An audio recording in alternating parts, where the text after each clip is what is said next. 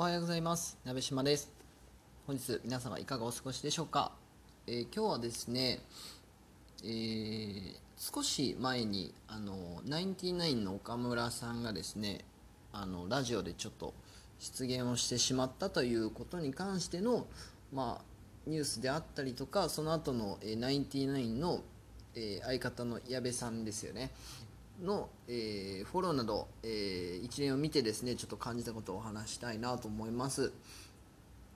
あのー、まあ今回の一件というのはですね、まあ、ざっくり言うと、えー、ナインティナインの岡村さんが、えー、コロナウイルス騒動の後にですねどういった世の中になるのかというところで、えー、ちょっと出現をしてしまったんですね、えー、内容に関してはあの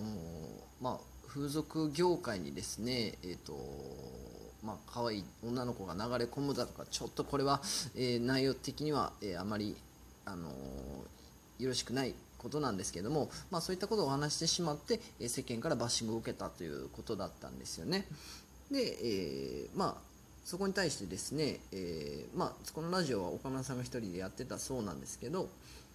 えー、そこにあの相方の矢部さんがですね翌週来て、えまあ、公開説教をしたという、えお話だったんですよね。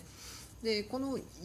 一連のこの出来事に関しては、まあ、最初の発端は良くなかったんですけどやはりあの矢部さんのですねフォローというのがあのすごくなんかこうコンビとして愛があるなというふうに、え感じました、えー、まあ、相方として、えー、まあ、矢部さんがおっしゃってたのは岡村さんのその人間性にやっぱり問題があるとでえー、まあ、女性に対しての考え方や価値観というところで、えー、俺とお前は違うというようなお話をされていたんですよね。で本当にこの内容に関してもですねあのすごくごもっともな内容ででして、えー、まああの女性との過ごし方に女性の接し方や価値観については、えー、矢部さんはあの結婚してすごく価値観が変わったと、え、そして子供が生まれて父親になって、え、さらに変化したというお話をされてたんですけど、まあ、あの僕個人的に見てもやはり岡村さんと矢部さんの違いというのはここにあったのかなというふうにも感じました。そこでですねあの僕個人で、えー、ちょっと昔のこの99に対するなんかこうイメージとか思い返してると、まあ、当時、まあ、どれくらいでしょう、まあ、10年前20年前ぐらいってあのめちゃめちゃイケてるっていうテレビ番組でですねあの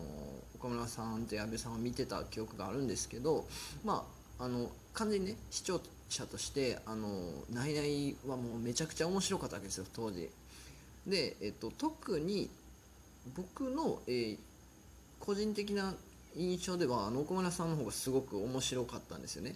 なんかあのテレビ単純に出てきてもめっちゃ面白いし、まあ、そこに、え矢部さんがツッコミを入れていくというようなところなんですけれども、まあ、もちろん矢部さんのツッコミも面白かったですが、まあ、岡村さんありきのないないみたいな、え感じのイメージがあったんですよね。なので、えっと、僕の印象としてはこの芸の才というか、まあ、あの面白い才能っていうのはむしろ岡村さんの方が持ってるイメージなんですよ。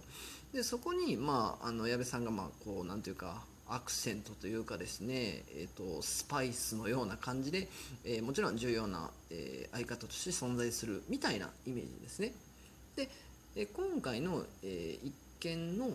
え、立ち位置というか印象としてはもうあのある意味逆転してるわけですよねやっぱりあの矢部さんの方がバランス感覚が優れていて、え、人としてちゃんとしていた、え、そして岡村さんというのはやはりあの考え方の部分でですねやはり未熟な点があったというところだったんですけれども